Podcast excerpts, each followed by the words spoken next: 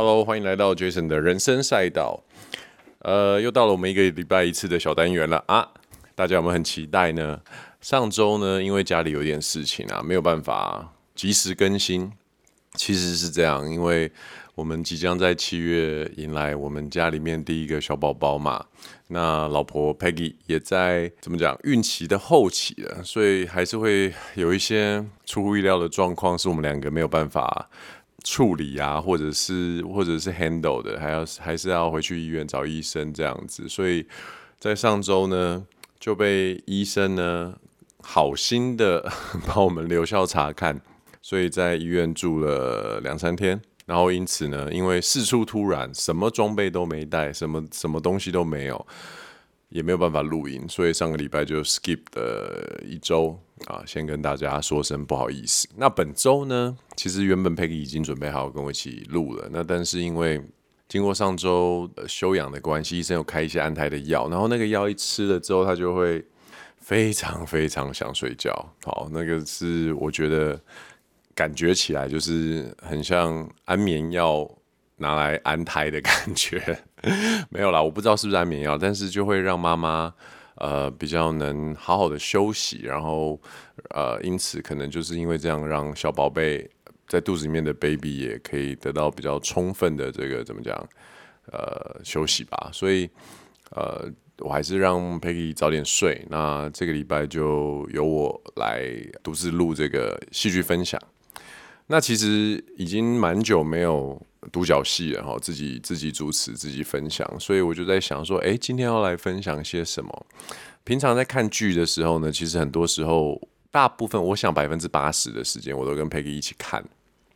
那因为我们两个都很喜欢看剧嘛，然后现在 OTT 平平台非常的多。戏剧推陈出新的的是呃机会也很高，可是我觉得很妙的就是我刚刚说百分之八十嘛，其实还有还是有百分之二十或者甚至三十，我们各自会自己自己看自己想要看的剧，然后用自己的时间来看，什么意思呢？因为我平常上班嘛，Peggy 因为怀孕就待在家比较多，那我们有一些时间是错开的，比如说我去工作的时间，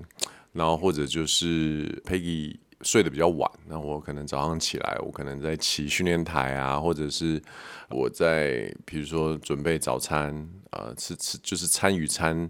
的时候，我可能就是会稍微看一下剧这样子，或甚至晚上如果他跟朋友出门的话，我可能就会在家里面加减去看一些我觉得可能不太适合跟他一起看的剧哦，但是我可能会喜欢，然后就来看一下不太适合的剧，不是说。不适合跟老婆看，而是有的时候你大概会抓得准你身边这个人他看剧的一个喜好是什么。比如说像我就不太看恐怖片嘛，所以 Peggy 其实他如果院线有恐怖片要上的话，他一般也不会找我。那 Peggy 来说的话呢，嗯，我必须要说，他其实看片的这个胃纳量啊，他的他的他蛮随和的，他都看哦。那可是有一些片，如果是以前我追追追到一半，然后从中间再开始的话，可能我就会利用自己的时间去把它看完，然后或者是一些我自己都觉得只是想看过，然后没有很想要深究的的剧，那我就会把它看完。那有一些剧呢，我可能自己先看到了，比如我早上在骑车的时候，哈，我在骑训练台的时候先看到，然后看看看个一两集，哎，不行，这个一定要跟老婆一起看才行，那我可能就会。我就再重看前面一两集，然后就陪她一起看这样子，所以我们之间大概看剧的状况会是这样子。那电影来说的话，几乎都是一起去啦，除非刚刚提到的恐怖片啊、鬼片啊这种，就不用找我，谢谢再联络之外，基本上什么片我们都都是一起去看。那回到刚刚所说的，所以最近呢，我我我其实自己在看的一些。OTT 上面的片里面呢，诶，有几个就是我刚刚所提到，我其实已已经先开始看，然后但是我又觉得，诶，可以把把它拉进来，然后陪我一起看的。那我今天可能会讲个两个或三个，看时间了哈。我这周真的很想跟大家分享的，就是 Apple TV 哦，这个平台上面最近蛮红的一个片，叫《神之拿》。这个字呢，哪这个字呢，听众。听可能不晓得说我在讲的是什么。如果有在看这部片的漫画版本的，就是日本一个很非常有名的，大概十五年前出版的一个漫画。那它是非常非常畅销的一本关于红酒的日本漫画。哈，那在二零零九年的时候，已经有把它拍成真人版。那在二零二二年拍完，二零二三又在 Apple TV 上了一个由山下智久跟一个日本的女明星，她叫哦 Flor Gauffier 的这个女明星所所拍的这个改编过的《神之拿》，因为这其实都是日文的直译的中文的念法，所以其实我我在讲的时候都有点卡卡。雫这个字就是一个他们讲的变形字，它是雨。上面是一个下雨的雨，下面是一个下雨的下，合在一起叫雫，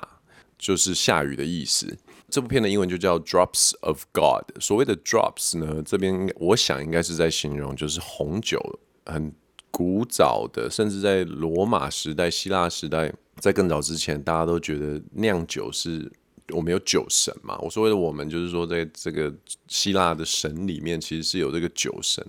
那酒精呢，其实就是当时被称为呃上帝的水哦，所以 drops of God。OK，好，回到这部片，这部片其实是一个嗯，我一开始其实跳过很多次哦，在在选片的时候，为什么？因为本人对山下智久本人就是这个没什么 好。我嗯，帅哥对于帅哥都有一种排斥之感，不是啊？其实他真的是一个蛮帅的日本男明星，以前是杰尼斯出来的嘛。我相信有在追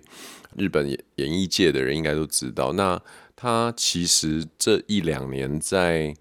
在国际的这个市场上呢，哎，还真的是蛮有声量的。我看找了一下资料，山下智久他。几乎从杰尼斯推下来之后，就是想要在好莱坞发展。然后我之前知道他英文蛮好的，但没想到他的英文是已经有办法可以全英文演出的这个程度哈，所以我觉得还蛮意外的。那我之所以说我对他没有什么好感，就单纯其实只是一个我不晓得这种有的时候你你对这个没有那么了解，只是单纯他他对不对得上你的眼缘嘛，就是眼睛的眼，缘分的缘。那山下智久就比较不是，所以之前他在演那个也是很红的一部 Netflix 的片《经济之国》这个这个日日剧的时候，他在里面有担任一个蛮有趣的魔王角色，全裸，就是全部都没有，然后六个就是小屁股，然后还有很很壮的那个胸膛，这样就已经让大家为就是眼睛为之一亮。那这次在《神之哪》中呢，就饰演一个葡萄酒的评论家。哦，远风一清。那我们大概讲一下《神之拿》的这部漫画跟这个戏剧到底他们在讲什么？其实围绕的就是一个红酒的这个，包含红酒的品种啊，红酒的的种类，还有他们的一些。可以说的是非常专业的知识哈。那关于漫画《神之哪》呢，他就是在讲知名的葡萄酒评论家呢，神笑风多香因为癌症去世了嘛，他留下遗言要儿子跟养子去做一个对决。然后有看过这个漫画，或者是曾经听过这个漫画，应该就有听过所谓的十二使徒，呃，就是十二个 Prentice 的这个称号，其实就是。他留下了一些线索，希望他的养子跟儿子呢，可以去猜哦，去找到这十二瓶葡萄酒啊，然后呢，赢的人就可以得到他所有的遗产。基本上就是围绕这样的一个故事。而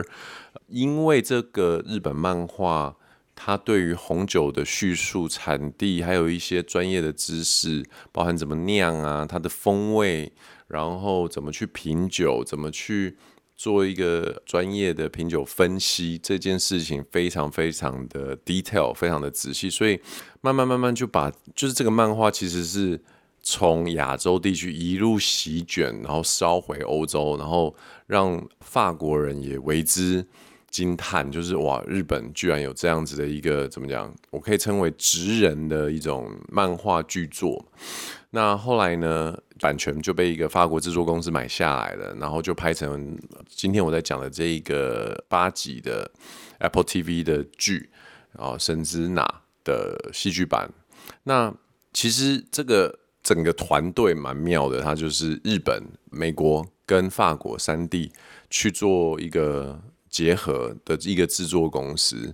那我这边呢，在新版的神之雫呢，就是我们在讲山下智久这个版本有点不太一样的，就是在漫画里面他是养子。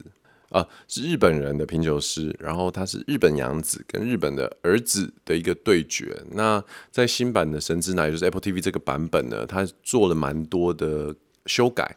呃，先是把品酒师改成了一个法国人，叫 Alexander Ledger。那这部片的一开始其实是 Alexander Ledger 他从他的女儿的角度去做切入的，所以反而是 Alexander 他在。法国有一个跟妈妈生活的离，就是他的女儿。可是 Alexander 已经跟生母已经离婚了嘛。那有一天，他这个女儿收到了遗书，请他来到日本。然后在来到日本的时候，才发现，哇靠，他死了，留下了一个遗书，就是希望这个女儿呢，可以跟，就是他。那时候是说最欣赏的这个品酒师也是他的学生哦，就是山下智久饰演的这个远峰一清来做一个 PK 哦，去猜出这个酒的一些种种的，比如说借由一些线索去猜出到底他讲的是哪一个酒这样。那比赛到了最后，赢的人就可以拿到 Alexander 他留下的庞大遗产。那我本人先说，我没有看过。这个漫画的原著，那但是其实这部片呢，诶，其实蛮好看的。它是一集大概有六十分钟左右，可是我会有点对于日本片比较没有那么偏好的原因，是因为我觉得节奏感日本片偏慢。那我们很多时候在看剧的时候，就会有一种可能就是就想放松嘛。那日本太慢的这个节奏，有的时候会让人觉得蛮沉重跟沉闷的。可是最近的日本这些。这些戏剧作品呢，我觉得节奏都开始有一些些变化。比如说，我们上上周分享的那个那个相扑圣殿，然后到这一周的呃神之拿，我都觉得它已经有别于以往日本比较形而上的那一种留白作风，它更多的是用不同的节奏交替来作为戏剧前进的动力。那回到剧情的本身呢，其实一开始他们是从法国这个呃女儿的角色去做切入的时候，就蛮勾住观众的的眼球的。为什么呢？因为一开始我们知道女主角就是这个女生，她是她是完全不能碰酒的，就是。哎，你会看想说她她她怎么有办法？就是爸爸是一个这么伟大的品酒师，然后从小就在训练她对于比如说呃植物啊、香料啊，然后水果的一个一个嗅觉的一个怎么讲培养。可是长大之后才发现，哎，这个女儿是完全不碰酒精，她只要一碰酒就会流鼻血，而且是很夸张，就是那种然后被人家 K 到脸，然后。晕倒这样，那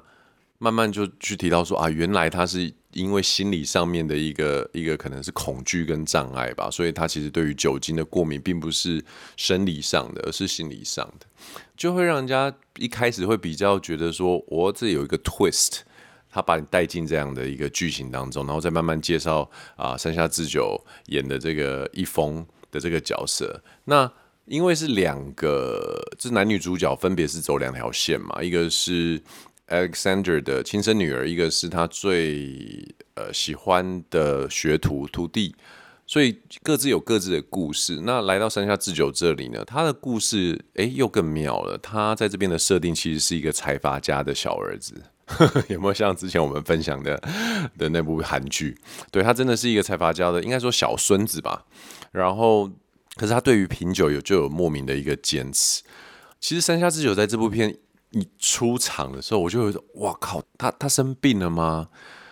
他就是脸颊消瘦到一个，就是你会觉得没有，其实没有这么好看的一个状态，非常的瘦，有点像是我们在看那种时尚。”伸展台上面的那些 model 的那一种可能精瘦的的那种样子，可是他并不是要露身材或者什么，他就是一个人的的形象，他的脸就是非常的凹陷，哦，这个后面我再来解释，诶，为什么他有他有这样子的一个一个一个形象出现？好，那他在这里面的角色就是这样的一个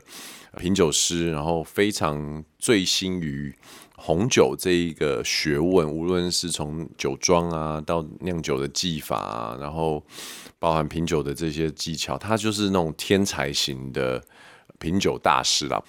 然后当他知道说 Alexander 丢给他这个功课的时候，其实他也有点犹豫。那他的家庭刚刚提到就是财阀嘛，非常有名的一个集团的的继承者。可是呢，这个集团还是爷爷在把持的。那爷爷非常不喜欢他的孙子去在就是做这些我们所谓的有的没的哦，这些旁门左道的东西。然后特别是一个这个在剧里面的设定，就是说。有一个法国的知名、全球知名的，就是他，他就是每年会推出这个品酒图鉴哦的一个 Alexander Edger 的这个品酒大师，然后他居然留了一个遗嘱，然后这个遗嘱居然是他自己的女儿跟山下智久所饰演的这个风一清这个角色，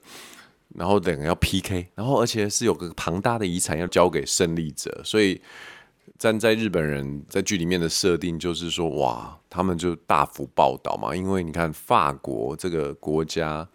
的品酒的大师居然认可我们日本的品酒的这个后进，然后有可能我们日本人能在这样的 PK 中赢过大师的亲生女儿，哇，这个事情就是闹得很大，所以导致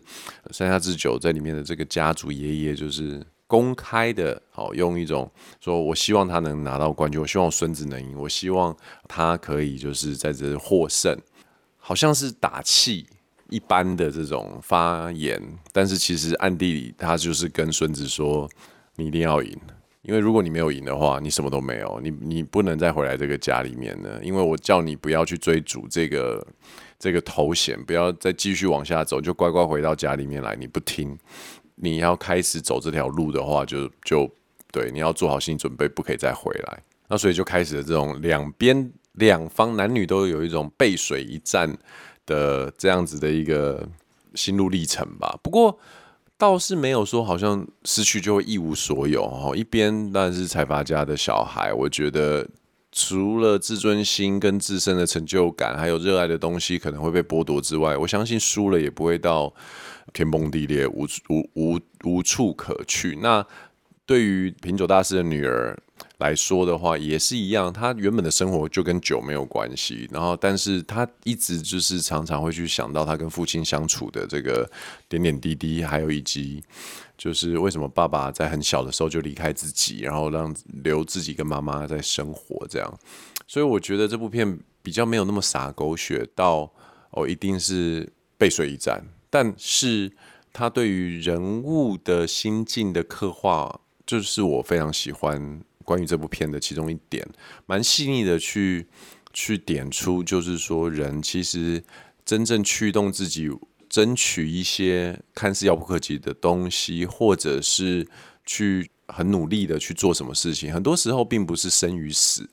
很多时候也不是说哦一无所有这样子的恐惧，反而我觉得更多的是所谓的 honor 荣誉感，更多的是的对于自己的这个要对自己的人生的一一种交代，然后不要留下遗憾的一个意念。那我觉得这样子是一个比较好，我比较喜欢的叙述方式，而不是每一件事情都好像。就是你死我活，或者是说一定要有一个超级怎么讲崇高的背负着非常大的一个一个 responsibility 才能去争取，就是你想要的东西。我觉得并不是这样，我还蛮喜欢这部片的这样的一个设定，没有那么洒狗血，没有那么的 dramatic，没有那么 drama，但是却。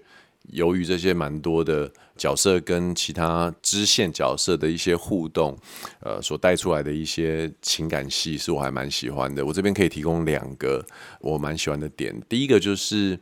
女主角哈，这个女儿，她其实在这路上，她有找到一些伙伴，因为她等于是一个红酒品尝的白纸，但是他。凭借着爸爸从小有帮他训练，就是从很小很小，大概可能五六岁的时候就开始给他闻味道，关于各式各样的原料，然后去闻酒的味道，可能都没有让他喝，可是他在脑袋里面从小就有整理出呃关于所有食材、果子，然后香料的这些嗅觉记忆库，所以让他之后想要投入这个竞赛的时候，他其实是呃比较容易进入状况。那他就有一个呃西班牙的他爸爸的好友哈，那个一个叔叔开餐厅的，有各式各样的机会去接触到呃各式各样的顶级红酒、有名的红酒的一个叔叔，然后去帮助他去很快的进入状况。那这个叔叔，西班牙叔叔呢，有两个在他的餐厅里面工作的侍酒师，一个是日本。有一个光头女哦，她超可爱的。然后另外一个就是呃，意大利的一个小屁孩。那我觉得在跟他们两个的互动，等于是他们四个人就组成了一个小小的一个团队嘛。然后呃，叔叔是一个老大这样子。那有这两个呃侍酒师陪伴着女主角。一步一步的去找到线索，陪他试酒，陪他走访很多地方，然后去找到酒。那那个意大利的小屁孩也带他回到意大利去找第二题的那瓶酒，然后是关于，因为那个的提示是一幅画嘛，然后大家都以为画里面，比如说有接骨木啊、梨子等等的这些原料，以为酒就是用这些风味酿成的，没想到这幅画的背景是意大利，当时有一个很有名的画家。然后大家都以为这幅画是他画的，可是其实你真的去细究的话，在意大利那边的博物馆的馆长才说：“哎，这不是哎，不是只是爸爸，是爸爸跟女儿共同创作的。”然后才让他们知道说：“哦，原来他们要找的酒不是这幅画里面所画出来的，呃，这这几个原料所酿成的酒，不应该是从风味去找，而是去找哪一支酒是。”当地的酒庄，然后是由父亲跟女儿一起的。那我觉得蛮感人的是，那从这里面其实，呃，因为女儿很小就已经跟没有跟爸爸住了嘛，那也都是妈妈一直把她就是一路带大的。她也在里面去看到爸爸留下的一些温柔吧，想要传递给她的话，然后希望跟他一起共同拥有的，无论是事业或者是置业哦，这两个有点不太一样，但我觉得是一个 legacy。那所以我觉得这个是一个蛮支线的演员所帮助主角女主角所带出来的一种一种比较立体的人物刻画啊，是我蛮喜欢这个小故事。那另外一个当当然就是男主角山下智久这一边，那我比较喜欢呃的其中一段就是说他跟有一个记者啊，一个女记者，当然是一个小正妹啦哦。那这个记者当然一开始的时候。去报道他关于他的新闻，只就是跟其他所有的媒体一样，就是想要说哦，你看财阀家有一个呃第三代的传人，可是他不想要继承家业，哇，大概这个方向。那但是在跟山下智久深聊之后，他可能察觉他眼前的这一个男主角跟就是跟他想的不太一样，所以他们也开始发展出一个比较超乎受访者跟记者之间的关系，然后山下智久也。借由他的帮忙去，无论找到他自己，这中间有个 twist，我不晓得，就是大家有没有看？反正反正我这个频道就是会爆雷啦。就是山下智久在里面的爸爸其实不是他的血缘父亲，而是他妈妈怀孕了，生了就是生下他嘛，所以在怀孕的时候就赶快找当时的同学，也就是里面的一个，就他的爸爸这样子。可是山下智久一直到。这个竞赛开始之后，才慢慢发现，哇，原来这个爸爸并不是我的血缘父亲，可是他却养育了我，陪伴着我这么多年，这样。但是因为一些原因，反正他就离家出走，爸爸离家出走，所以山下智久也呃希望记者能借由这个记者各地的一些，比如说眼线啊，或者是一些关系人，去找到爸爸这个裸身出户、离家出走到底去了哪里。那山下智久在里面一开始都是一个 poker face 哦，比较面无表情的这种演法。其实每次我在看这种，以前我就觉得靠，演戏脸瘫是不是？可是越长大接触过越多戏剧作品之后，你就会发现，如果他的角色设定真的就是这样的话，身为一个演员，有的时候不挤眉弄眼反而是最难。然后在这几年接触表演之后，就会更觉得说，哎，脸瘫的演法又有又要演出。情绪又要不能太夸张，到底怎么演？那我觉得我必须要 跟山下智久说声抱歉，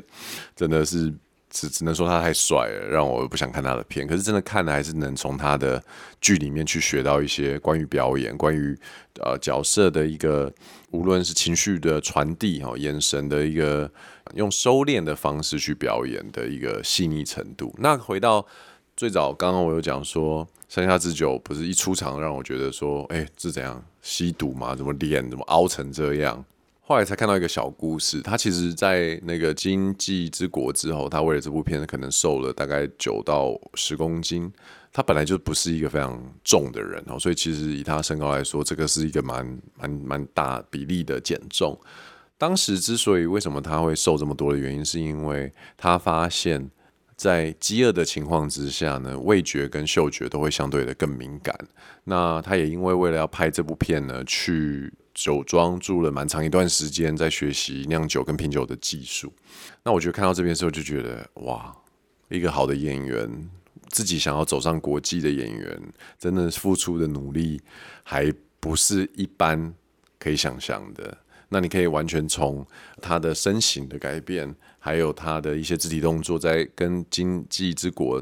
极大的差异的这种表现方式。感觉到他这这个演员的一个逐渐走向成熟，然后走向一个很知道自己怎么呈现角色的一个一个这个伟大之路，所以我相信，对，我接下来应该会成为他的粉丝吧。好，因为。这个新版的呃神之哪呢，其实才还没有完全追完哦。我目前应该是看了第四集，它其实已经到第六，可是第五、第六我有点就是没有认真看，然后看到睡着，所以我找时间再回来追。可是到目前为止，你说我看了一半以上，我还蛮推荐这部片的。那哟，原本我想要分享两三部最近在看的片，没想到一部就讲了这么多，好吧。我知道大家蛮想念呃 Peggy 的声音的，我也蛮想念自己独自分享那个戏剧的内容，有点干，那也请大家多多的包涵跟见谅。那我非常推荐这部片，然后它在 Apple TV 上，我相信网络上也找得到。不过为了支持正版，我还是推荐大家可以在 Apple TV 上面去搜寻，然后欣赏一下。